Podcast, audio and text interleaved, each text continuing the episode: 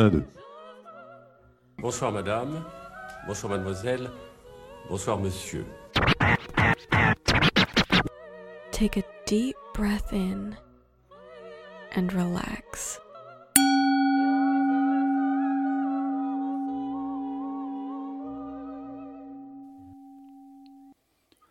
Dans une poignée de secondes, je recevrai à ce micro pour ce troisième épisode Myriam Leroy.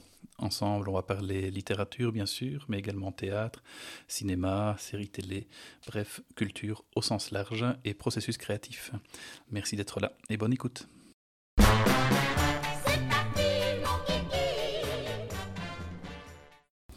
Alors, euh, Myriam, tu es née un jour après Kim, la danseuse et Pussycat Dolls, mais au contraire de Kim, dont plus personne ne se souvient aujourd'hui, toi, tu vois ta notoriété grandir sans cesse depuis une dizaine d'années.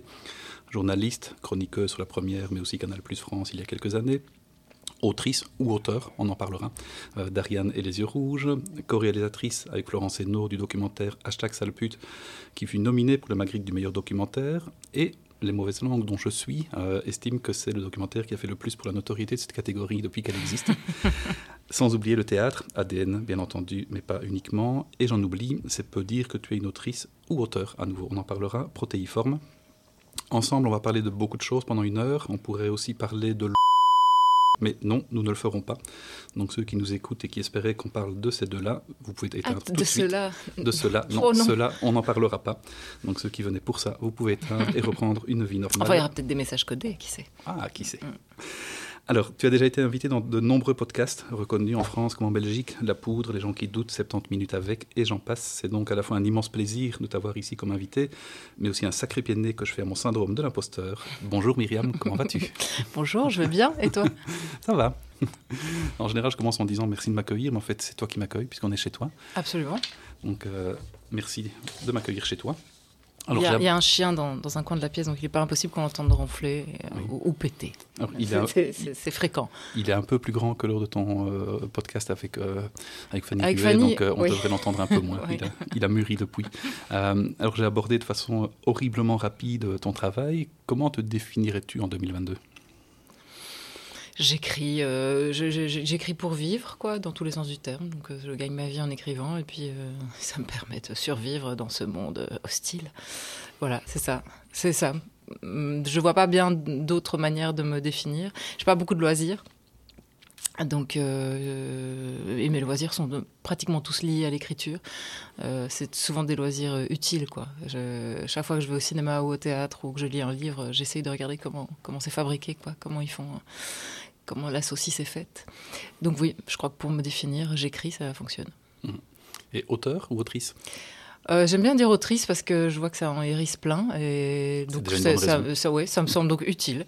Euh, et les raisons pour lesquelles ça hérisse me semblent euh, pas du tout recevables. Donc, donc je, je- voilà, je, je prends plaisir à dire autrice plutôt qu'auteur. Et en plus, euh, voilà, ça s'entend. Auteur, ça se lit plus Mmh. facilement, mais ça s'entend pas. Donc euh, c'est une manière plus visible et politique Mhm. de féminiser sa profession. Eh bien, restons sur autrice alors. Euh, Nicolas Mathieu me ra- racontait récemment, lors d'une rencontre à laquelle j'assistais, qu'il a reçu sa première machine à écrire à l'âge de 7 ans et que tout s'est joué euh, à ce moment-là. Euh, Est-ce que toi, tu te souviens du moment où tu t'es dit euh, écrire, c'est ça que, que je veux faire et c'est euh, au- au-delà de l'envie d'écrire, d'en vivre Non, je ne me rappelle pas. Euh, j'ai- en fait, quand j'étais petite, je voulais être chanteuse jusqu'à un âge assez avancé. Et puis, euh, mais j'ai toujours aimé écrire à côté de ça, quoi. Alors, est-ce que j'écris en dépit du fait que j'ai pas vraiment essayé de devenir chanteuse ou... Je, je sais pas très bien en fait. Mais aujourd'hui, ça s'impose comme une évidence. J'ai toujours écrit, j'ai toujours lu, euh, j'ai toujours euh, eu beaucoup de déférence pour les écrivains, les écrivaines. euh, euh, moi, il y a des autrices et des auteurs qui sont parmi les gens que j'admire le plus au monde et qui, euh, qui me rendent cette planète un peu plus hospitalière. Donc, euh, il y, a une- y a une évidence, en fait, là-dedans. Donc, donc, je pense que la... il n'y a pas eu un éclair qui m'a foudroyé parce que c'était plus simple que ça. Mais aujourd'hui, c'est une évidence. Oui, oui, bien sûr.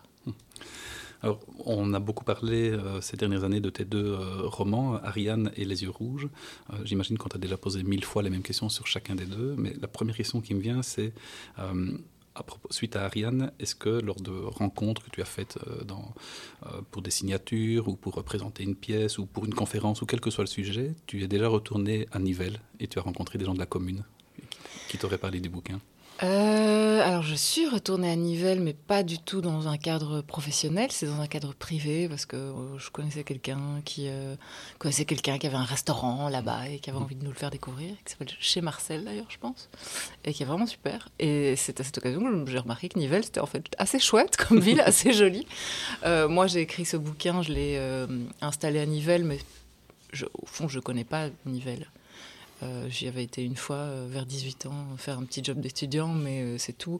j'avais juste, c'était juste plus facile pour moi d'éloigner ça un peu de moi-même, même géographiquement, d'écrire. Il y a parfois des, espèces de petites techniques d'autrices, d'auteurs, qui rendent le, texte plus, plus simple à écrire. et parfois, c'est juste de se décaler d'un pas.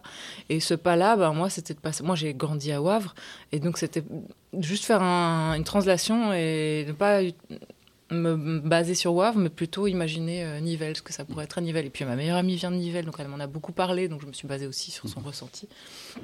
Et euh, mais il paraît que les Nivellois n'ont pas très bien pris le, le bouquin, euh, mhm. euphémisme, et que, je, à mon avis, c'est pas tellement vendu dans les, dans les librairies de la ville. On m'a dit que les Nivellois étaient particulièrement chauvins, ce que j'ignorais. J'aurais peut-être choisi euh, une autre euh, bourgade alors. Euh, oh bon, voilà, je suis bien désolée pas pour ceux que j'ai blessés. En même temps, je, j'avoue que ce sont des considérations qui me, que je ne comprends pas très bien. Voilà. Et prendre une ville imaginaire? Non, j'avais envie d'ancrer ça dans, du réel. Euh, j'avais envie que ce soit réel, en fait, que tout soit réel, euh, à tous les points de vue, et que géographiquement ce soit réel aussi, pour qu'il y ait aussi un effet de réel pour le spectateur, mm. pour que ce soit plus facile pour moi, enfin, pour que ça me vienne plus facilement, en fait. Euh, il y avait une logique là-dedans. Enfin, les, personnages sont aussi très concrets euh, dans Ariane. Euh, ces deux jeunes filles, elles, elles suent, euh, elles, sont très incarnées, elles sont très présentes physiquement, quoi. Donc, non, une ville imaginaire, j'avoue, j'y ai pas, ai pas pensé. Je pense qu'à refaire, je le, ferai toujours, peut-être pas à Nivelles, mais en tout cas pas dans un lieu fantasmé. Alors il y a une question, j'imagine, qu'on te pose euh, systématiquement, c'est euh, euh, quelle est la part biographique dans, l'un comme l'autre, que ce soit Ariane ou, Les Yeux Rouges. Est-ce que tu as déjà fait une interview complète sans qu'on te pose cette question-là? Non, jamais. Euh, et donc je vais, y répondre. ah non, non, justement. non, non, mais alors c'est très difficile à expliquer aussi aux gens qui n'écrivent pas, ou en tout cas qui n'ont jamais essayé d'écrire euh, sur, à partir d'un matériau personnel. Et, ça a l'air d'être euh, une manière de botter en touche et, une réponse de Normande, mais à la fois tout ce qui est toute écriture de soi-même est de la fiction et toute écriture de fiction est autobiographique. Donc c'est difficile de dire euh, ce qui est euh, la réalité ou pas. En tout cas, ce qui est sûr, c'est que ni dans un cas ni dans l'autre, euh, il n'y a d'exactitude, ni même de volonté d'exactitude. Quoi. Tout a été écrit pour écrire une histoire, il y a une dramaturgie, il y a une mise en scène, il y a une élimination de personnages, il y a une invention d'autres. donc pour moi, c'est de la fiction dans les deux cas. Mmh. Euh, mais la raison pour laquelle j'ai eu envie d'écrire ces fictions-là, c'est parce que, dans d'autres termes, elles me sont arrivées. Euh, disons que c'est des livres qui synonymisent euh, un petit peu des, épisodes de ma vie. Mais ça reste pour moi vraiment de, la fiction. Mmh. Alors, on a dit qu'on ne parlerait pas de mais est-ce que écrire Les yeux rouges t'a fait du bien? Et si pas l'écrire, au moins avoir fini de l'écrire? Non, l'écrire ne m'a pas fait du bien. Avoir fini de l'écrire, euh, peut-être que je je me rappelle pas bien de quand j'ai mis le point final, parce moi je mets beaucoup de temps avant de euh, de libérer le texte. En fait, je mets mille fois le point final et puis je l'envoie et puis je fais non non encore une petite modification. Oh non encore j'en ai encore 200. Enfin chaque là je suis en train d'essayer de terminer mon troisième roman et, je, je je, la note dans mon Kindle, en fait, je me l'envoie dans mon Kindle et donc je, je vois que j'ai, à chaque fois que je le relis, plus de 300 notes. Euh, et pourtant, il fait pas 300 pages, donc euh, c'est un nombre de modifications euh, énorme. Donc, est-ce que ça m'a fait du bien de le terminer? Je pense pas. Ça m'a fait bien du bien de l'écrire? Non, parce que c'est quand même toujours se replonger la, tête dans une bassine d'eau croupie. Est-ce que ça m'a fait du bien tout court? Je sais pas. Mais en tout, je, je, pense pas. Hein.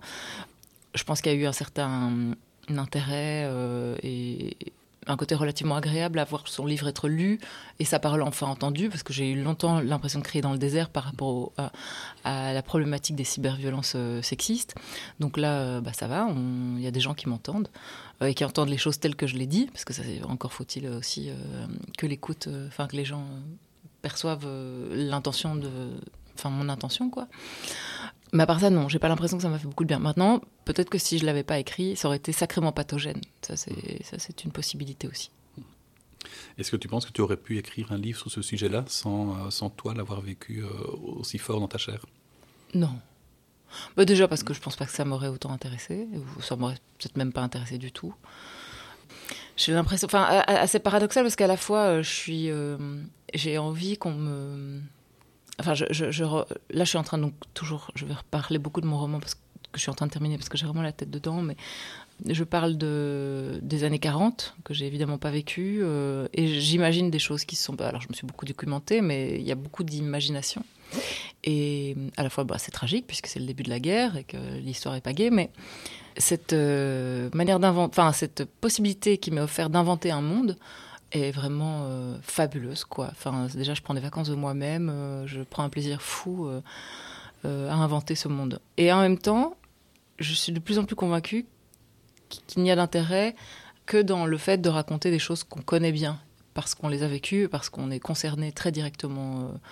c'est mon, mon, regard par rapport à l'acte d'écrire, mais aussi en tant que lectrice quoi.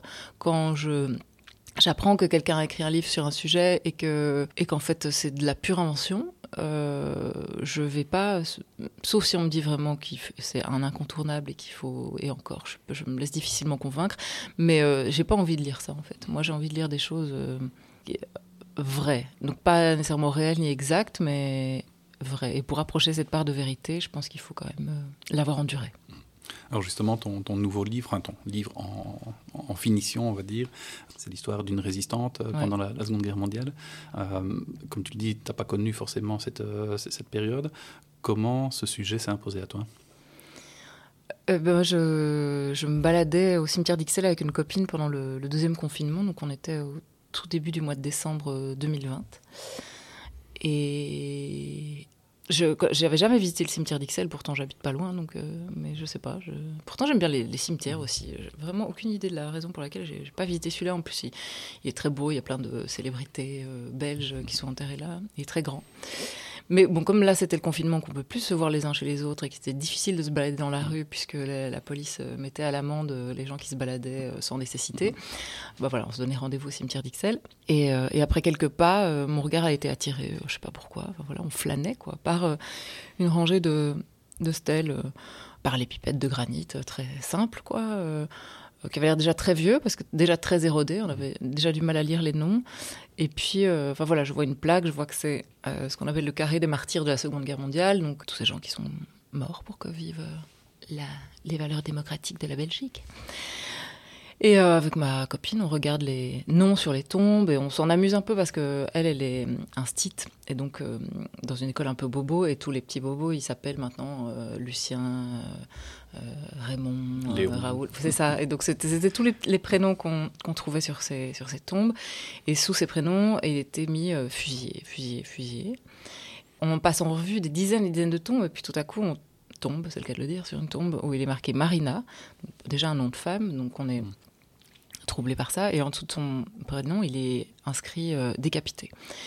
Et à partir de là, ah ben voilà, le sujet m'a plus lâché. En plus, on était en pleine psychose autour de, l'horrible euh, agonie de Samuel Paty, ce prof de français qui a été euh, qui a eu la tête coupée par un islamiste en pleine rue euh, devant son école, quoi. Donc le mot décapité, décapitation, tête coupée, était très fort dans l'actualité. C'était très difficile de soustraire à des images mentales vraiment gore. Donc c'était encore plus terrifiant en fait de tomber sur une femme décapitée à enterrer sous mes pieds, puisque finalement c'était ça. Et assez vite, je l'ai pris comme un, comme un, un, signe, ouais, peut-être qu'on peut dire des choses comme ça. en tout cas, euh, j'ai eu l'impression que le sujet me réclamait. Et, que cette femme enterrée là, euh, dont personne ne sait grand-chose, qui figurait même pas sur les registres du cimetière, voilà, j'ai enquêté pour savoir qui elle était. Et, comme il y a évidemment beaucoup de blancs, dans, de trous dans sa biographie, comme les Allemands quittant la Belgique ont brûlé la plupart des documents. Bah, j'ai les blancs, bah, j'ai voilà, c'est là que j'ai mis de la fiction, quoi. Et c'est là que j'ai pu inventer des, des, scènes, des mondes, des émotions et, et prendre beaucoup de plaisir à le faire. Donc il y a tout un travail de, documentaliste et, euh, et d'historien pendant quelques semaines, voire quelques mois, j'imagine. Bah, quelques années. Hein, ça je, pense que quand il sortira, ça fera un peu plus de deux ans que je travaille dessus. C'est un, super sujet, hein. donc il faut être à la hauteur du sujet, c'est ça. Le, euh, je veux dire, les, deux premiers bouquins, c'était des sujets considérés comme infraordinaires. Ariane, c'est une dispute entre adolescentes. Euh, les yeux rouges, c'est une séquence de harcèlement et le, bon, le harcèlement des femmes est encore considéré comme étant un non-problème, un non-sujet voilà, j'ai toujours eu l'impression d'être l'autrice de l'infraordinaire. Et puis là, tout à coup, j'ai un sujet mmh. extraordinaire. Donc ça a été tout à fait différent pour moi, la manière de traiter ça. Ben, vous me direz hein, si j'ai réussi quand il sortira. Et dans les, dans les recherches que tu as faites, tu as pu identifier éventuellement des, euh, de la famille, des descendants ouais. Euh, oui. Oui, oui, j'ai rencontré son fils. Euh, elle avait deux fils, dont un qui est mort il y a quelques mois, en fait, qui était déjà très âgé. Et puis là, son fils cadet, euh, qui avait 3 ans au moment de, son exécution, il, il, a 84 ans, je pense, aujourd'hui. Donc euh, oui, je l'ai rencontré.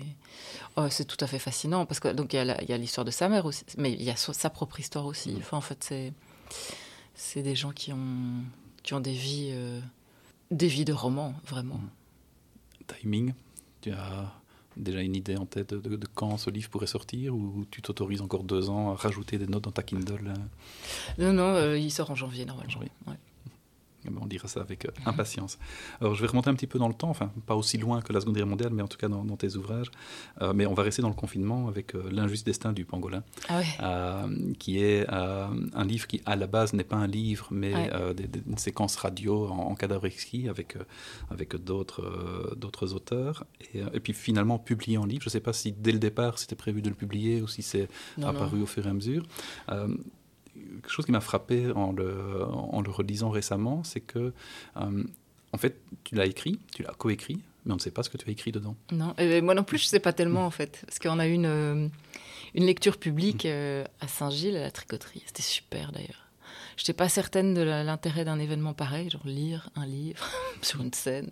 Et en fait, c'était vraiment formidable. C'était un moment de catharsis collective dingue. Bref, euh, mais donc pour préparer ça, parce que si on devait lire le livre in extenso, on serait pour, pour 5 heures sur scène, on a dû évidemment raccourcir et, et couper dans nos textes. Mais euh, en fait, euh, on avait du mal à retrouver nos propres textes. Et souvent, moi, je pensais que les textes de Jérôme étaient les miens. Donc, je m'appropriais les textes de Jérôme Collin. Et, et c'était surtout moi qui me trompais, en fait. Donc, c'est marrant de voir à quel point j'ai pas j'ai pas conscience de vraiment quelle est ma personnalité littéraire, puisque je prends les textes des autres pour les miens.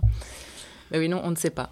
On ne sait pas qui a écrit. Euh, Par contre, ce qu'on a fait, c'est que quand on l'a lu en public, on a lu notre propre texte, parce qu'il nous semblait quand même, a posteriori, qu'incarner un truc qui était sorti de notre cerveau était plus logique que de s'approprier ce que les textes des autres. Et comment s'est construit ce projet euh, vous, avez, vous avez écrit chacun de votre côté euh, un texte à la fois et puis euh, la, personne enchaînait ou vous aviez quand même des séances de travail collectif Parce qu'il y, y, a une cohérence et une unité dans, dans l'ensemble qui est assez impressionnante, alors que parfois dans certains cadavres exquis, on, on, part dans des, dans des directions totalement loufoques. Mais je pense que le fait qu'on ait tous publié des bouquins, donc c'était Adeline Dieudonné, Jérôme Collin, Sébastien Ministru, Eric Russon et moi, et qu'on ait l'habitude aussi du travail en équipe. Euh, parce que moi, j'ai fait un peu d'impro et parfois, euh, je remarque, enfin, c'est insupportable quand les, et je l'ai fait aussi beaucoup, hein, mais quand les improvisateurs euh, tirent la couverture à eux, lancent un truc qui est impossible à rattraper pour les autres et, et tu peux pas refuser, mais tu trouves quand même que l'idée ne mène absolument nulle part. Là, il y avait une sorte quand même de respect de, des autres et de ce qui est possible de faire et, et de connaissance hein, du métier quand même. Et, on n'a pas travaillé collectivement, on a travaillé chacun chez soi. Et moi, toutes les semaines, je recevais. Parce que je ne l'écoutais pas à la radio. Parce que écouter la radio, ça me. J'aimais pas du tout. En période de, du début de Covid, je trouvais ça beaucoup trop anxiogène, donc je voulais pas écouter les médias. Donc voilà, on m'envoyait les quatre textes qui m'avaient précédé et, et, je les lisais et puis je pondais le mien. Et, et puis c'est Jérôme qui lisait les textes, enfin qui les fondait lui-même sur antenne. Parfois il les égalisait. Jérôme aussi, parfois formuler des demandes. Il disait bah là j'aimerais bien qu'on sorte un peu de l'immeuble à appartement, on y est beaucoup. Est-ce que tu pourrais pas le faire euh, euh, péter les plombs et se balader euh, Enfin voilà. Donc de temps en temps il venait avec une demande, mais absolument pas obligatoire. Et sinon, non. Non, c'est vrai que les textes ont une certaine cohérence. Bon, alors en les relisant pour cet événement public, je me suis rendu compte qu'il y avait quand même quelques petites erreurs, notamment de ma part. Mais ça fonctionne, quoi. Mais ça fonctionne aussi parce qu'en fait, je crois qu'on a bossé ce truc sérieusement, parce qu'on était vraiment très content de le faire. Ça nous a un peu donné une, une colonne vertébrale à notre confinement, à tous les cinq. Alors, tu as cité euh, certains noms. Euh, qui gravitent beaucoup euh, autour de toi. Il y a beaucoup de collaborations ensemble, de l'amitié même, je pense, aussi. on a cité Florence, évidemment, à propos du, documentaire. on pourrait citer Pascal Claude, on pourrait citer le, lien aussi avec le, TTO. c'est un, un, besoin viscéral de, travailler comme ça en, dans, des relations fortes et fidèles et d'amitié également Est-ce que c'est un besoin viscéral? C'est difficile à dire. Je voudrais plus le faire, en fait. Euh, je voudrais plus, par exemple, travailler avec Sébastien Ministru. Euh, euh, et on n'a pas vraiment eu l'occasion de faire vraiment, de, plonger vraiment dans des gros boulots ensemble, quoi. On a, on a fait des chroniques côte à côte, ou enfin voilà, on a beaucoup travaillé côte à côte, mais ensemble, vraiment sur un projet, on l'a pas beaucoup fait. J'aimerais bien le faire plus. Alors peut-être que de l'extérieur, on a l'impression que je travaille que avec des potes, mais j'ai l'impression, moi, pas assez du tout. Et je me demande même si c'est pas un peu. Enfin, j'aurais beaucoup de mal à l'expliquer, mais en regardant un documentaire sur Patard et Aubier fait par Fabrice Duwels, qui est très bien, j'ai oublié son nom, mais euh, qui a quelques années. C'est Patard et Aubier, c'est ceux qui font Pic Pic André, euh, Panique à la ferme, etc. Euh, j'ai été prise d'une certaine mélancolie parce que. Je, crois que je rêve d'un binôme comme ça, d'une complicité artistique absolue, quoi. Et j'ai l'impression que c'est plutôt, et, pas du tout euh, par essence, mais culturellement, un truc de mec, quoi. Le travail collectif. J'ai l'impression que les équipes, euh, c'est très euh, favorisé quand on est un homme et plutôt défavorisé quand on, et même dévalué quand on est une femme, qu'on est plus éduqué à la rivalité entre femmes qu'à la coopération. Et, je regrette beaucoup de ne pas avoir eu plus l'occasion de, de travailler euh, étroitement avec des gens. Mmh. Maintenant, est-ce que ce n'est pas lié aussi au métier d'auteur euh, ou d'autrice? Les collaborations sont peut-être plus faciles sur certains autres métiers. Si on prend l'exemple de, de Patard et Aubier, forcément, euh, le processus créatif est différent pour de, l'animation. Ouais, je sais pas, enfin, je vois les je sais pas, les frères Cohen, les, duos de réalisatoristes, euh, ou de, ou de, de BDistes euh, comme Catel euh, et son époux. Ça, je pense que ça peut advenir dans toutes les catégories de mm. professions artistiques, quoi. bon, évidemment, dans le roman, moins, même s'il y en a qui le font, comme Simon Johannin, et j'ai oublié, évidemment, c'est pas bien du tout le nom de sa compagne. mais mais voilà, et alors peut-être que, peut que j'ai choisi la solitude du métier d'écrivaine euh, parce que c'est ce qui nous est proposé comme horizon et qu'on se dit pas, qu'on nous dit pas, mais non, tiens, plus tard tu pourras encore réaliser des films avec des gens, tu pourras te lancer dans des projets euh, à plusieurs. Enfin voilà, ça, c'est vraiment aujourd'hui que je découvre que c'est possible en fait. Mmh. Mais justement, tu, tu, écris, mais tu mets aussi, enfin, tu travailles aussi pour le théâtre, hein, euh, soit par l'adaptation de, des Yeux Rouges, soit des spectacles que tu écris toi-même. Euh, j'imagine que c'est très différent de, de travailler euh, en chambre avec euh, son ordinateur sur un, sur un roman ou un projet de roman, ou, euh, ou travailler sur une pièce de théâtre qui a vocation à être montée sur scène, et euh, avec évidemment un travail en équipe, de mise en scène, de costumes, de comédiens, d'éclairage, etc. En fait, c'est pas si différent parce que c'est aussi en chambre, hein, l'écriture de l'adaptation des yeux rouges pour le théâtre de poche, bah, j'ai fait ça ici, dans ce canapé, là, derrière moi. Euh, l'écriture d'ADN et, de Cherche l'amour aussi, j'ai fait ça de chez moi. La seule chose qui diffère, c'est que je ne fais qu'un tiers de l'écriture, si tu veux. Après, le texte est confié à la metteuse en scène. Dans les deux cas, c'était des metteuses en scène qui le réécrivent et au sens propre et au sens figuré. Et puis, il y a aussi une écriture de, plateau avec les comédiens. Moi, je ne fais que fournir une base de travail pour euh, une autre étape, une autre équipe. Et hum, j'y participe assez peu, en fait, à la mise en scène, à la mise en corps, à la mise en lumière. Et, alors, je, suis souvent invitée sur le plateau à venir dire ce que j'en pense, à venir peut-être corriger quelques trucs, mais euh, c'est leur boulot. Et d'ailleurs, je sens que quand je suis trop interventionniste, euh, elles adorent pas, quoi. Et je comprends, chacun, chacun sa part, chacun son métier. Ça donne aussi évidemment envie de devenir metteuse en scène euh, pour avoir, euh, pas parce que ça a l'air génial déjà, et puis aussi pour avoir un certain contrôle sur la manière dont ça va aboutir sur scène. Et en même temps, ne pas contrôler, c'est chouette aussi c'est super chouette de voir ce que c'est, ce qu'ils ont imaginé. C'est euh, ce que ça devient dans le regard d'un autre. Hein. Oui, c'est, ça, c'est vraiment un énorme kiff en fait. Donc c'est super. Mais c'est clair qu'il y a une petite frustration de pas euh, de pas être plus présente. Moi, j'adorerais être euh, assistante à la mise en scène de textes que j'ai écrits et, et alors je parlais de contrôle, mais c'est pas, c'est probablement pas le bon mot, mais il y a un truc de, t'as envie d'y participer, t'as envie mm. d'être là, quoi. Il y a un truc qui naît, il y a un truc collectif qui naît, et mm. toi, t'es, toi, t'attends chez toi, on te le montre une fois de temps en temps, euh, mais t'as pas les mains dans le cambouis. Moi, j'aime bien les mains dans le cambouis. Enfin, moi, j'aime bien bosser, en fait. J'aime bien, euh, je suis euh, une artisane, quoi. Je, j'aime bien travailler la matière et la travailler encore jusqu'à, jusqu'à épuisement, quoi. Et le rapport au public? Euh, le lecteur du roman qui est chez lui dans son divan avec sa liseuse ou, euh, ou un exemplaire papier, tu, ne le vois pas, tu ne sais pas quelles sont ses réactions. Par contre, quand tu es dans, une salle et que tu vois 150 euh, ou 200 personnes voir l'adaptation des, Yeux Rouges, tu peux voir en temps réel comment ils réagissent. Alors, est-ce qu'ils réagissent à la mise en scène ou à l'histoire Il y a, à nouveau, ça, tout est amalgamé, donc c'est difficile de, dire, mais j'imagine que tu dois être sensible aussi, de, être attentive quand est-ce qu'ils rigolent, quand est-ce qu'ils s'offusquent, quand est-ce est-ce qu'ils pleurent Quand est-ce qu'ils sont euh, sans réaction? Bah, disons que hum, c'était surtout le cas pour les comédies, enfin pour euh, Cherche l'amour, euh, parce que là il y a quand même toujours un peu un, il y a un émerveillement d'entendre les gens rire et de pas être obligé toi-même aller au charbon et de pas endosser la responsabilité de se rire ou pas puisque je ne joue pas le texte.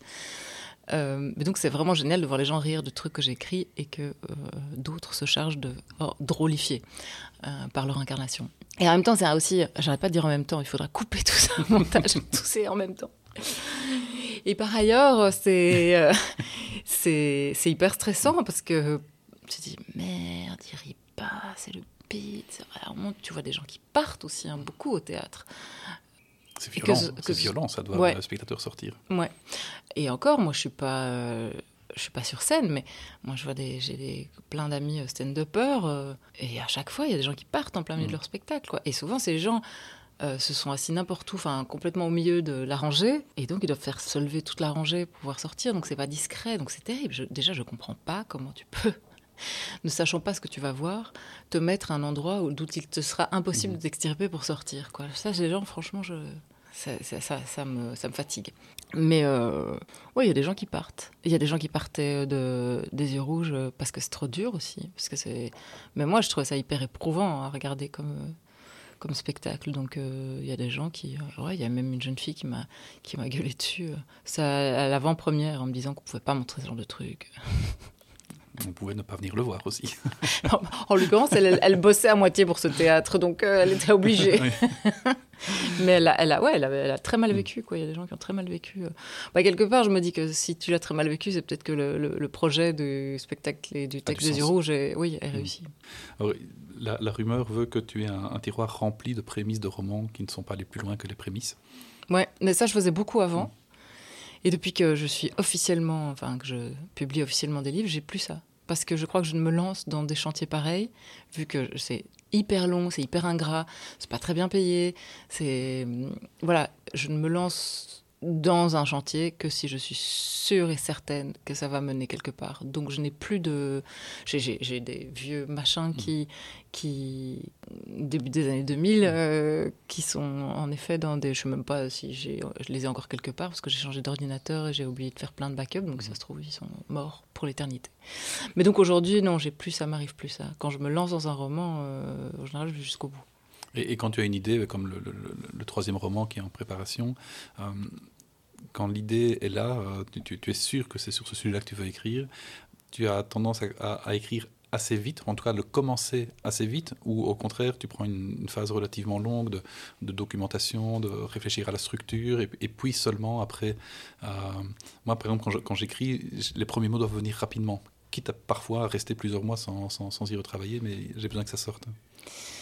Et là, sur ce projet, c'est vraiment tellement nouveau pour moi, tellement un apprentissage que au début, je pensais pas écrire dessus. Puis en fait, le sujet ne cessait de s'inviter dans ma vie, donc je me suis dit bon, bah, oui, il faut que j'écrive dessus.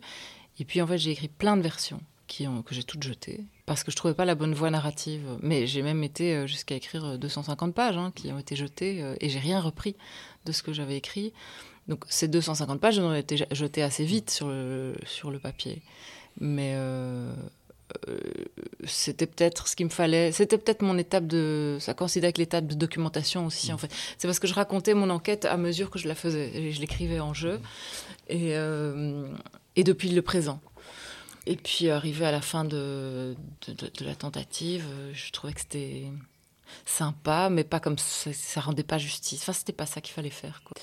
Mais par exemple, pour Ariane, euh, tout à coup j'ai une idée, tout à coup j'ai écrit le, premier mot et le livre, euh, enfin, et, ce sont les premiers mots du livre publié et ça a été euh, relativement vite. Il y a eu un, un, quand même un gros retravail d'Ariane parce que j'avais tout écrit au présent et mon éditrice m'a conseillé le passé simple et j'avais pas envie du passé simple parce que je trouve, je, je sais pas, j'avais envie d'essayer autre chose et je trouve que c'est une langue un peu amidonnée quoi. Euh, mais pour lui faire plaisir, j'ai quand même modifié, euh, fait cette translation présent-passé simple qui implique plein de modifications, hein, parce que le point de vue n'est pas le même quand on change de temps. Et donc le personnage n'est pas le même, euh, son poste d'affût sur les choses qu'elle raconte n'est pas le même. Bref, en fait, je trouvais ça vachement intéressant. Je trouvais qu'elle avait raison, malgré tout, de me demander de le mettre, au, enfin, de me suggérer de le mettre au passé. Et donc ça, ça a été un, un gros, gros, gros retravail. Ça a pris plusieurs mois pour garder, euh, pour que ce soit le même livre et en même temps pas tout à fait. Et et pour Les Yeux Rouges, par contre, j'ai l'impression d'avoir cherché la voie narrative pendant des années. Tant que je l'avais pas, j'écrivais pas. Et puis quand je l'ai trouvé, j'ai tiré sur le fil et puis en fait derrière il y avait une pelote et tout est venu très vite et il y a eu très peu de retravail en fait. Ça a été ça ça a été très euh, pourtant je trouve que c'est mon livre le plus exigeant enfin mon projet le plus exigeant du point de vue de la forme mais c'est celui qui a été le plus rapide à sortir mais sans doute le plus long à maturer parce que ça faisait très longtemps que j'y pensais. Et donc pour les deux, il y a des choix narratifs qui ont été faits, mais qui, qui sont intervenus après l'histoire. Euh, tu, as eu l'histoire en premier. Est-ce que tu pourrais imaginer d'avoir une, une, fulgurance un jour, dire je, je, veux travailler sur ce procédé narratif-là, sans avoir nécessairement d'histoire à raconter, et voir quelle histoire tu pourrais coller sur un processus narratif? Non, je pense pas. Parce que j'aime sans doute pas assez écrire pour écrire et que c'est le propos moi qui me meut euh, avant tout. Mais le propos ça ne m'intéresse de le mettre en forme que si euh, que si c'est exactement cette forme là qu'il faut utiliser pour euh, bien en parler. Et ça peut être une forme narrative au sein du roman mais ça peut être enfin voilà parfois il y a des histoires qui me viennent et c'est sûr que ça va pas être du roman que ça va être plutôt du théâtre ou que ou de la BD ou enfin y a chaque sujet euh, invite son médium et chaque médium invite sa sa voix narrative quoi. Mais donc euh, c'est le je pars toujours du sujet et je crois que je partirai toujours du sujet. Alors, en 2016 tu as déclaré euh, j'aurais nagé dans les dans tes piscines de mon premier livre si j'avais pu. Et puis quelques mois après tu sortais ton premier roman. Est-ce que tu l'as fait? Nager dans une piscine Non, je ne l'ai pas fait. Mais par contre, j'en ai plein. Donc, euh, c'est pas une piscine, mais c'est en tout cas une case de ma bibliothèque. Dans lesquelles mes yeux se, se plongent régulièrement avec, avec pas mal de fierté quand même. Je, je, suis vraiment contente en fait de. Enfin, je suis contente de mes livres. Moi, je les aime beaucoup. voilà. Je suis contente de les avoir sous les yeux chez moi. Alors, tu, tu as dans ta bibliothèque tes propres livres et tu viens de dire il y a, il y a deux minutes que tu avais jeté 250 pages. Quand tu parles de jeter, c'est au sens propre ou au sens figuré Tu les as vraiment définitivement détruites ou il reste quelque part sur un disque dur euh... non, elles sont sur mon disque dur, mais elles sont pas. Euh... Je, je, je, les garde notamment parce que je me dis, mais j'irai peut-être chercher deux trois trucs, euh, des éléments. Il y avait certainement des bonnes idées dedans, mais comme à chaque fois que je change de voie narrative, le projet est quand même très différent, même si j'estime que c'était des bonnes idées par rapport à, ce projet euh, intermédiaire là, mais ça, ça rentre que très difficilement dans le finalement dans ce que j'ai choisi d'exploiter comme, oui. euh, comme forme. Quoi.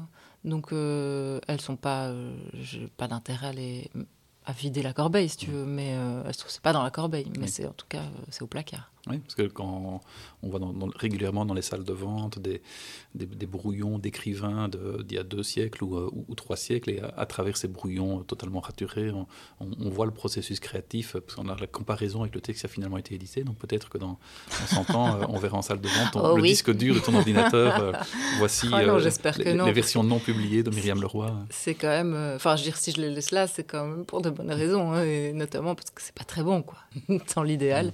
que ça ne sorte jamais de mon disque dur on, on l'a déjà évoqué euh, indirectement, mais euh, est-ce que tu te poses parfois la question de pourquoi tu écris?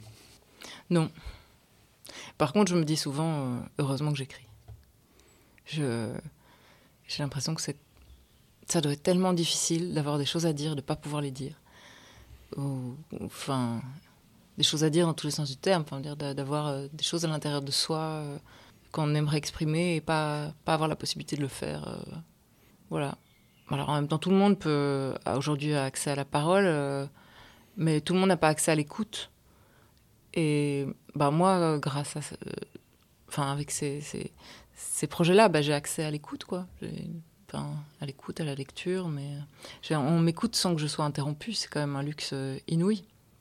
Donc ouais, je trouve que j'ai vraiment beaucoup beaucoup de chance et je serais vraiment. Enfin parfois je me dis oh là là si je devenais aveugle ou euh, enfin je sais pas aussi aussi mes doigts devenaient j'avais de l'arthrose et j'arrivais plus à taper euh, euh, à la vitesse qui me semble être la bonne pour que l'idée aille directement du producteur au consommateur sur mon, mon clavier sur, sur mon document Word. Oh là mon dieu quel enfer quoi. J'y pense ça me, ça me, c'est une des angoisses qui m'étreignent souvent. Et comment écris-tu? Tu as des, des, des, routines, euh, par exemple, euh, tous les jours de, de, de 8h à 12h, ou s'astreindre à faire 1000, euh, 2000 ou 2500 caractères par jour, ou c'est quand, quand ça se présente? Alors c'est quand ça se présente, mais quand je suis vraiment lancée dans un processus, à un moment donné, l'écriture, ça devient très immersif. J'ai besoin que ce soit très immersif j'ai besoin de m'y plonger la tête quoi et de pas en sortir. Et donc euh, finalement euh, ça commence tôt le matin ça se termine très tard le soir parfois la nuit euh, ça prend jamais de vacances euh, et c'est plus que du temps plein c'est carrément toute ma vie c'est pathologique quoi. Enfin j'ai plus de vie sociale je, parce que je n'en vois plus l'intérêt euh, je, toute conversation sur autre chose que mon sujet de bouquin bah, j'ai l'impression que ça me retarde dans mon processus. Donc bon c'est pas c'est pas très sain hein. mais donc il y a toujours un, moment comme ça dans le projet où, où j'y suis à 100% mais avant ça les moments d'amorce en fait euh, ça c'est vraiment ça vient quand ça vient. Et j'aurais du mal même si je, je, pense aussi que c'est parce que comme je fais j'ai l'occasion de gagner ma vie aussi autrement que par le roman euh, par des moyens plus rémunérateurs genre le théâtre ça paye mieux le documentaire ça paye mieux.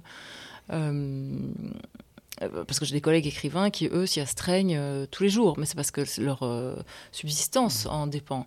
Moi pas vraiment. Donc, donc j'ai pas cette obligation. Mais c'est sûr que euh, c'est un muscle l'écriture et que moins elle est entraînée et plus on, on l'abandonne euh, plus c'est difficile de s'y remettre et donc euh, c'est compliqué quoi. Mais euh, j'en suis pas encore à faire du 9 17 euh, mais je, je, je sais que c'est ce que font la plupart des écrivains chevronnés Et est-ce que tu peux travailler sur plusieurs projets en même temps de, de, de romans, je parle. Euh, est-ce que tu peux déjà non. avoir euh, une idée du, du, du prochain, déjà commencer à te documenter, ou c'est euh, vraiment de manière séquentielle hein? Ah non, non, moi je suis vraiment monotage, mmh. quoi. Non, impossible. Euh, et d'ailleurs, j'ai dû mettre de côté un, un roman pour lequel j'avais reçu une bourse parce que je m'attendais déjà pas à avoir la bourse. Enfin, bref, je l'ai mis de côté et je suis censée vraiment avancer dessus parce que je dois donner des preuves d'avancement du projet. Et tant que je suis dans mon troisième roman, je ne sais pas reprendre ce texte-là. C'est impossible. C'est impossible. Mais tu le reprendras après Ben oui, j'espère, oui. oui. Sinon, je vais devoir rembourser. Oui, ce serait quand même dommage.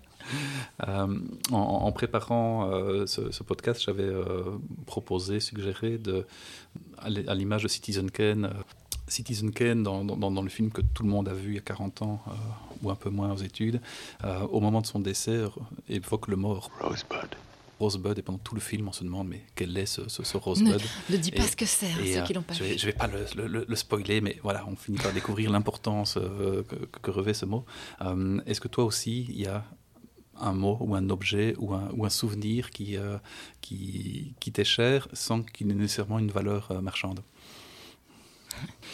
Non, euh, bah alors j'ai beaucoup pensé. En fait, j'ai assez peu de assez peu de souvenirs qui me sont chers. non, j'ai en fait j'ai l'impression d'être tellement fort à chaque fois dans, dans le présent, dans l'époque que je suis en train de vivre, que c'est vrai que je suis pas euh, je suis pas extrêmement nostalgique. Je ressasse pas beaucoup de choses du passé. Je garde pas beaucoup d'objets. Euh, je garde pas beaucoup de choses en fait relatives au passé. Il y, y a, un truc même euh, genre partir sans se retourner un peu un, peu pas très, euh, pas très sain mentalement, j'ai envie de dire mon côté. Mais euh, en y réfléchissant, je me suis rappelé que euh, qu'en fait j'avais bien aimé mon adolescence. Qu'autant mon enfance ça n'avait pas été, c'est pas une période que j'ai spécialement envie de retenir. Autant mon adolescence, je me suis bien amusée. C'était la liberté. j'avais l'impression que tout était possible. Et j'avais une vraie innocence et une vraie soif de découverte et une vraie hardiesse, quoi. Enfin, j'étais plutôt tête brûlée. Et hum, l'objet qui me rappelle ça, c'est euh, une espèce de fichu que je foutais sur ma tête parce que je tenais absolument à avoir des looks originaux. Et, euh, en fait, euh, c'était juste affreux.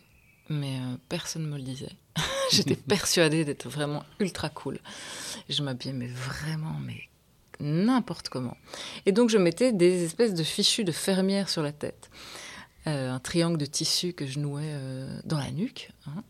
Et, j'ai quelques photos de moi comme ça avec ce, fameux fichu. Et c'était, et ça me rappelle justement peut-être le côté un peu moche en fait hein, de cet accoutrement me rappelle une époque où, où j'avais le droit d'essayer des trucs. J'avais le droit de me planter, j'avais le droit que ce soit moche, que ce soit raté. Et euh, et ça, c'est ça, c'est vraiment un, goût de, paradis perdu parce que c'est plus. Enfin, j'ai l'impression qu'aujourd'hui, euh, il n'y a plus aucune. Alors, on ne me laisse, j'ai l'impression, plus beaucoup de droit à l'échec, à l'erreur, euh, aux atermoiements, euh, aux essais, erreurs. J'ai l'impression que, ouais, je, je, ne me, et moi aussi, je ne me l'autorise plus. Mais voilà, c'était ce fichu qui me donnait un look raté, hein, ben, le goût de, de la liberté une belle pochette de 45 tours si un jour tu te lances dans la chanson. Ressortir une vieille photo. oui. Et qui est ce on qui ne t'autoriserait pas à l'échec ou euh, la société de manière oui, générale C'est ça, c'est la société de manière générale. Et puis, je pense que quand on acquiert un peu de notoriété, on perd beaucoup en liberté quand même. Euh, et c'est beaucoup plus corseté. Il y a beaucoup plus de et pas uniquement dans le, enfin, pas uniquement dans le sens négatif du terme, hein, mais aussi parce que certaines personnes nous décident que ça nous confère une certaine responsabilité. Et ça peut être bien aussi, hein, certaines responsabilités. Euh. Pas très joyeux tout ça. non, bah, alors il y a euh, de mon côté euh, aussi, enfin je veux dire au niveau de l'ego, c'est quand même sympa. Mais mais il y a beaucoup de renoncements qui sont quand même liés à ça, surtout quand on est une femme évidemment, puisqu'on est énormément surveillé. Mmh. Pourtant, si on laisse de côté euh, euh, quelques personnes nuisibles, j'ai quand même l'impression qu'il y a beaucoup de bienveillance euh, autour de, des projets que tu portes, que ce soit en matière de littérature, de théâtre, de documentaire, salpute. Oui, oui, tout à fait. oui, oui, j'ai cette chance. Ça, c'est vraiment cool. Euh, mais c'est pas, comme je te disais, c'est pas uniquement une. je suis pas en train d'essayer de prendre des termes déguisés pour parler des, des harceleurs qui mm. m'empêchent de vivre, même si ça fait partie un peu de, de la somme, quoi. Mais euh, ouais, il y, a, il y, a ce truc de d'être adulte. Je sais pas. À un moment donné, euh, ouais, t'es adulte et tu fais plus ce que tu veux, quoi. Tu dis plus ce que tu veux. Et et, probablement tant mieux, hein, parce que je veux dire, tout ce que je disais n'était pas fondamentalement passionnant. Et puis, euh, je pratiquais une ironie un peu malsaine, assez constante. Mhm. mais je me marrais bien. Et aujourd'hui, je me marre quand même un peu moins bien. Alors, autre demande que je t'avais faite en, amont du podcast, c'était voir si tu souhaitais accepter de proposer un texte, de lire un texte euh, d'une autrice, poétesse euh, ou peu importe. Euh, est-ce que tu as eu l'occasion d'y réfléchir? Pas du tout. Et je vais le faire maintenant. je dépose le casque et je vais dans la bibliothèque.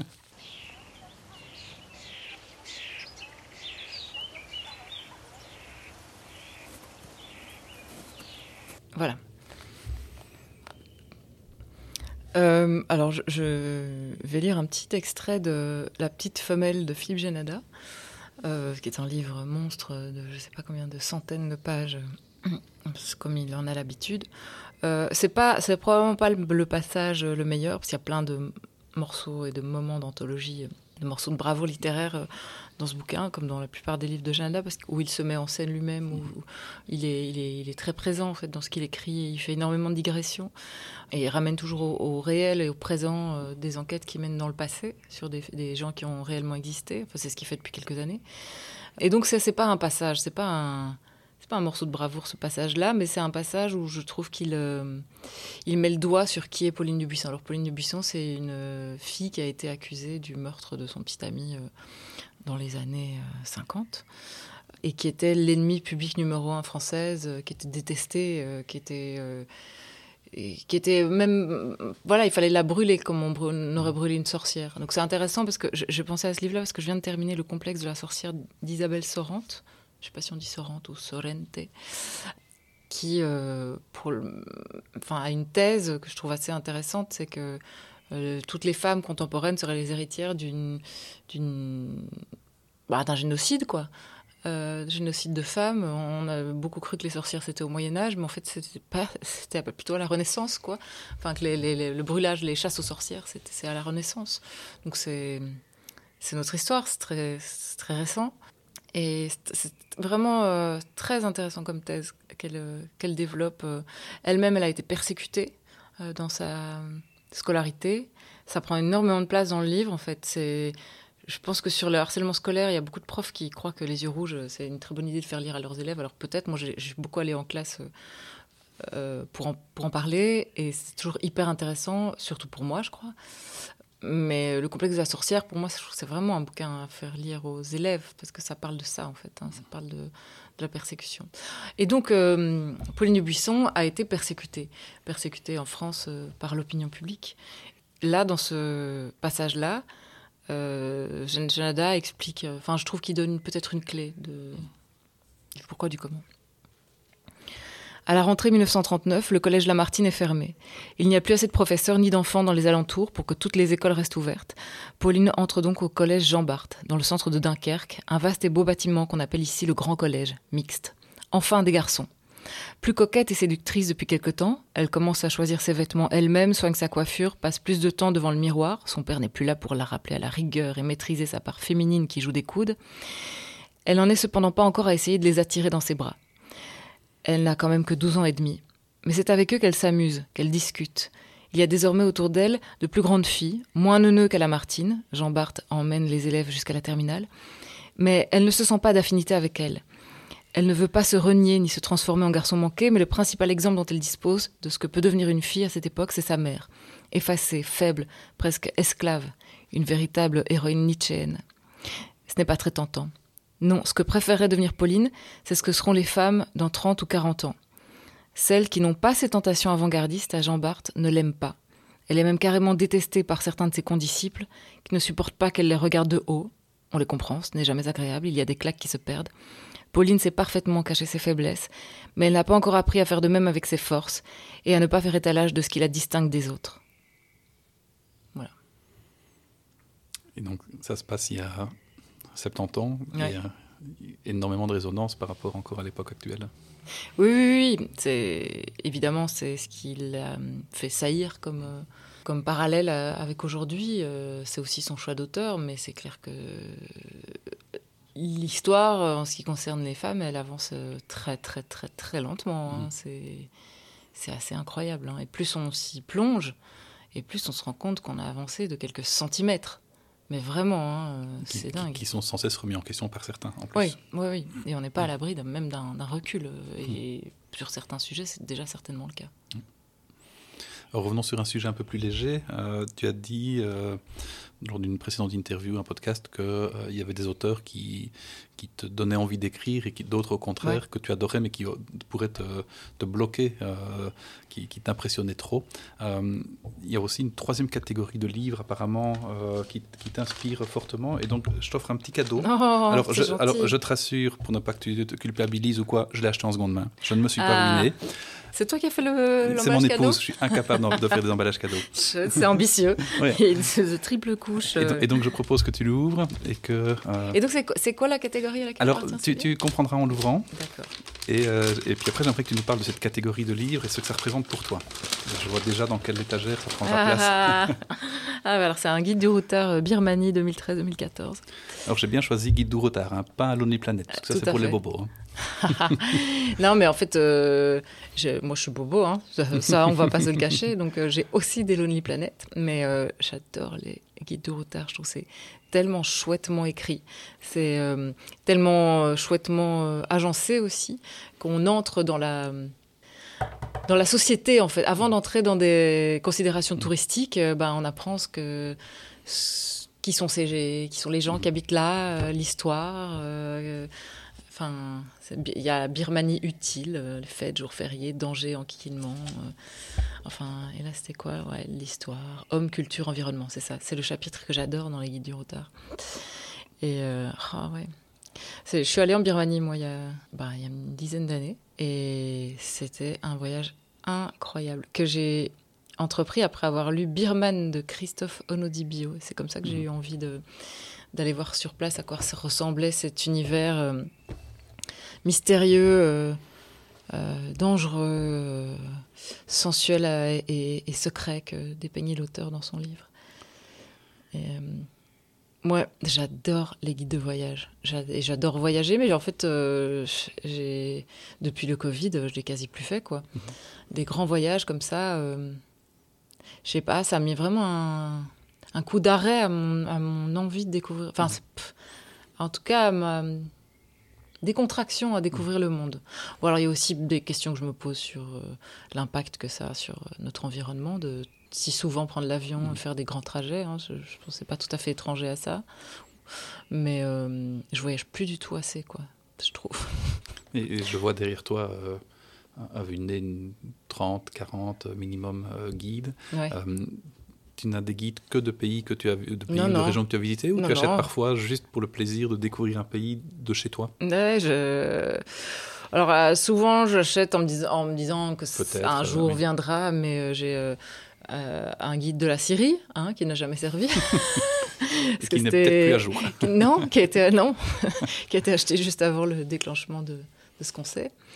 Euh, j'ai le guide de la Colombie euh, que j'ai envie de découvrir depuis très longtemps. Euh, ouais, Il y a plein de pays comme ça. Je- J'ai pas été partout, quoi, mais c'est vrai, j'achète les guides euh, pour les lire. Est-ce que tu pourrais te tenter de- d'écrire ou de collaborer à l'écriture d'un guide? Mais j'adorerais, j'adorerais. Et d'ailleurs, j'ai même, euh, j'ai même voulu il y a quelques années, je voulais faire les, les pintades à Bruxelles, parce qu'il y avait eu les pintades à Téhéran, les pintades à Paris, les pintades à Londres et tout. C'était un guide, des guides de voyage euh, féminins et féministes. Et euh, j'ai jamais eu de réponse. J'ai proposé mes services. C'est une journaliste du L qui, qui l'a fait. Enfin, elle a fait ça très très bien. Mais euh, ouais, ouais, j'adore. Enfin, en plus, j'adore faire découvrir la Belgique, faire découvrir Bruxelles. Donc. euh, J'adorerais, mais il faut, il faut qu'il y ait un chouette angle, quoi, parce que des guides de voyage, il y en a plein, donc il faut, il faut réfléchir à un angle nouveau et intéressant, quoi. Euh, Bruxelles de la dépression, je sais pas. Je sais pas, Bruxelles morbide. Mais ouais, j'adorerais, vraiment. Eh ben, Peut-être que des, éditeurs de guides écouteront Ouais. ce podcast un Ouais. jour par hasard. Mais et- apparemment, c'est quand même très peu payé, quoi. Les, les rédacteurs du routard, euh, on considère que rembourser leurs frais, c'est suffisant et qu'il n'y a, pas- a besoin de les payer. Moi, je suis arrivée à un stade de ma vie où quand même j'ai envie de d'être rémunérée pour mon boulot. Et je pense que sur les guides touristiques, c'est un peu compliqué. Alors, on a parlé de ton projet de, roman. Il y a un autre projet euh, dont je n'entends plus parler depuis, depuis quelque temps et j'aimerais que tu nous dises où, il en est, en espérant qu'il ne soit pas abandonné. Tu allais te lancer dans la BD, avais-je appris Tout à fait. Eh bien, euh, notre éditeur a quitté la maison d'édition euh, et la maison d'édition n'a pas repris ses projets. et donc, ce projet est au frigo. De, voilà. Mais il faudrait qu'on se qu'on sorte les doigts et qu'on aille démarcher d'autres éditeurs, mais euh, on est, on a trop de, enfin ce que je faisais, je faisais ça avec mon mec quoi, qui dessinait, moi j'étais au scénario, mais on a tous les deux beaucoup trop de travail par ailleurs, de choses plus immédiates, mhm. plus urgentes, mais voilà, quand on aura un peu de temps, peut-être qu'on fera ça. Et en, deux mots, c'était quoi le projet? Euh, C'était un projet de BD, euh, s'appelait la, alors, alors au départ c'était la vie rêvée des trolls, et puis finalement le titre c'est moi je préfère les blattes. Et c'est l'histoire d'un type détestable qui tombe, euh, qui est un, qui est un troll en fait, hein, euh, et qui tombe amoureux d'une, ce qu'on appelle parfois une féminazie euh, islamo-gauchiste. J'ai tout de suite des visages qui me viennent à l'esprit. et voilà, et donc c'est c'est un peu l'amour et, et le sexe en, en dépit de la, du politique et comment le politique s'invite dans l'intimité, ce genre de truc. c'était, c'est plutôt une comédie, hein, c'est, ça ne prétend pas euh, épuiser ce, vaste sujet, ni même le comprendre, mais c'était vachement gai à faire. Et concernant le théâtre, d'autres, d'autres projets Peut-être même de la mise en scène? Bah, Il y a ADN qui va enfin être joué euh, à la rentrée parce que ça a été joué deux fois, et puis on a été confinés, et puis euh, chaque fois que ça a été mmh. reprogrammé, on a dû déprogrammer à cause de nouvelles mesures de la part du gouvernement. Donc une pièce qui a quand même été écrite en 2017, peut-être enfin être montrée en 2022, fin 2022. Donc, euh, mais bon, voilà, ça c'est déjà écrit, c'est déjà fait. J'ai à part euh, peut-être quelques sauts en salle de répétition, ça ne nécessitera plus vraiment mon concours. Et oui, euh, voilà, il y a Nathalie Hufner, la directrice artistique du théâtre de Zandor, qui m'a appelé justement hier pour me proposer un sujet. Enfin, et, je lui dit que j'allais réfléchir, le, laisser voir, ce que le chemin que ça prenait, quoi, si jamais ça me. Mais donc ce serait une comédie, et c'est vrai que j'ai bien envie d'écrire une comédie. En fait, ça fait longtemps. Ça fait longtemps que j'ai plus rien fait de très marrant, donc euh, ouais, ça pourrait bien me plaire en fait, une bonne petite comédie. Et là, on parle d'écriture. On parle, parle pas nécessairement de mise en scène. Non, non, non, ben non. Et je pense vraiment que c'est un métier en fait. Hein. Enfin, je sais pas que je pense, c'est que c'est un métier, mhm. mais que je suis pas sûre d'avoir les compétences requises pour le faire. Je suis pas sûre que je suis très bonne en une imagination de déplacement, de corps en mouvement. Bon, il n'y a pas que ça dans la mise en scène, hein, mais euh, les bons metteurs en scène ont un muscle que je ne pense pas avoir. Enfin, je m'y essaierai peut-être un jour et je verrai, mais j'ai pas l'impression que ça me soit très naturel pour moi. Le cinéma ça ne t'a jamais tenté? Ah si, à mort. Mais ça, oui, ça c'est plutôt euh, c'est mon envie très immédiate quoi. J'ai vraiment très très très envie d'écrire un film et de le réaliser. J'ai tellement adoré être en salle de montage, monter en fait le documentaire euh, qu'on a fait avec Florence, euh, plus encore que le tournage. Mais c'est parce que le tournage, je pense que j'étais pas, j'avais pas encore assez de compétences et de connaissances en matière d'image et de prise de son. Donc je savais pas exactement comment je pouvais demander ce que je voulais à la chef op et à l'ingé. Euh, et que maintenant, bah, voilà, que maintenant que je l'ai fait, euh, je, plus, voilà, je, sais beaucoup plus ce que je veux et ce qui est possible de faire. Alors, il me manque évidemment plein de connaissances. Hein, c'est pas pour rien que ce sont des longues études, des études de réalisation. Mais, mais je sens que je suis prête, quoi. Que je suis prête à, à réaliser, à être chef d'équipe et à piloter un bateau et à dire aux gens de me faire confiance et d'aller là où, là où je les emmène je, sens, je, sens, que ça va être. Enfin voilà, j'aimerais que ce soit le projet euh, sur les, les, années qui viennent, mais euh, il, faut, il faut le sujet, il faut le bon sujet. Je ne ferai pas ça comme ça pour le faire parce que c'est encore une fois tellement. Euh, il faut tellement avoir une bonne raison de poursuivre ce genre de boulot, tellement c'est long, ingrat, semé d'embûches et parfois d'humiliation. Il faut tellement avoir le sentiment que c'est ça qu'il faut faire qu'on ne peut pas se lancer à la légère dans un projet pareil. Et cinéma ou télévision? Cinéma. Cinéma. Euh, enfin, là, je suis en train d'écrire une, je suis en train de tenter d'écrire une série pour la télé. Mais la série, ça reste un... Alors c'est super, hein, moi je m'éclate parce que j'écris en plus avec des copines et euh, ça c'est vraiment cool. Mais euh, ça reste quelque chose de très formaté, quoi, une série. C'est... Alors même les, les, les, les séries qu'on estime être très intello et qu'on croit s'être affranchi de, du formatage, justement. En fait, non. Une série, pour que les gens aient envie d'y retourner, il y a des impératifs, il y a des recettes.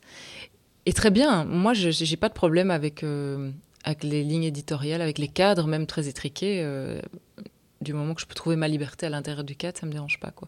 Mais je sens que mon kiff absolu, ce serait plus de liberté artistique que, que ce que peut proposer la télé, et en particulier la télé de flux euh, grand public aujourd'hui. Donc je suis très contente de ce projet de série, mais un jour, je voudrais faire un film euh, intello chiant, arty. Voilà. ce serait avec grand plaisir. On en reparlera à ce moment-là. Euh, je t'avais aussi suggéré, c'est la dernière suggestion en préparant euh, l'interview, c'était que tu nous recommandes, enfin que tu recommandes aux auditeurs et auditrices un podcast que tu écoutes que tu aies participé déjà ou pas, mais pour essayer de, de donner l'envie aux personnes qui ne sont pas nécessairement déjà avec 150 podcasts en attente sur, sur leur euh, player, euh, dire tiens, j'ai envie de découvrir quelque chose.